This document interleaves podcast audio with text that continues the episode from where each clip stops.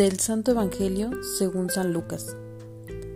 En aquel tiempo, Jesús dijo esta parábola sobre algunos que se tenían por justos y despreciaban a los demás. Dos hombres subieron al templo para orar. Uno era fariseo y el otro publicano. El fariseo, erguido, oraba así en su interior. Dios mío, te doy gracias porque no soy como los demás hombres, ladrones, injustos, adúlteros, Tampoco soy como ese publicano. Ayuno dos veces por semana y pago el diezmo de todas mis ganancias. El publicano, en cambio, se quedó lejos y no se atrevía a levantar los ojos al cielo. Lo único que hacía era golpearse el pecho diciendo, Dios mío, apiádate de mí, que soy un pecador.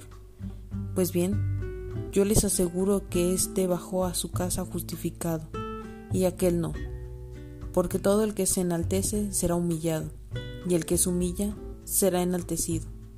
Palabra del Señor. Orar para ser humildes.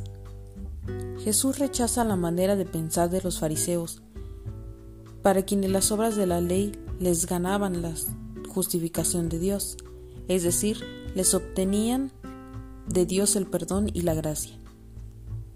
Pero Jesús remarca que la misericordia de Dios es un don igual al regalo. Es gratuita.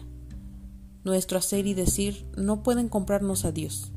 Y entonces, ¿para qué esforzarnos en ser mejores personas, buenos seguidores de Cristo? En correspondencia al amor de Dios, Dios nos invita siempre a que hagamos a otros lo que Él hace por nosotros. Nos ama, nos redime, nos perdona en resumen, nos concede lo esencial para vivir. En la Biblia, el corazón es el símbolo del amor humano, donde residen las pasiones, los odios, la ternura, el amor más profundo. Por eso los profetas insisten en tener el corazón dirigido hacia Dios. Un corazón humilde es el mejor sacrificio a Dios. Más que el ayuno físico, más que vestirse con telas ásperas o golpearse el pecho, más que las peregrinaciones.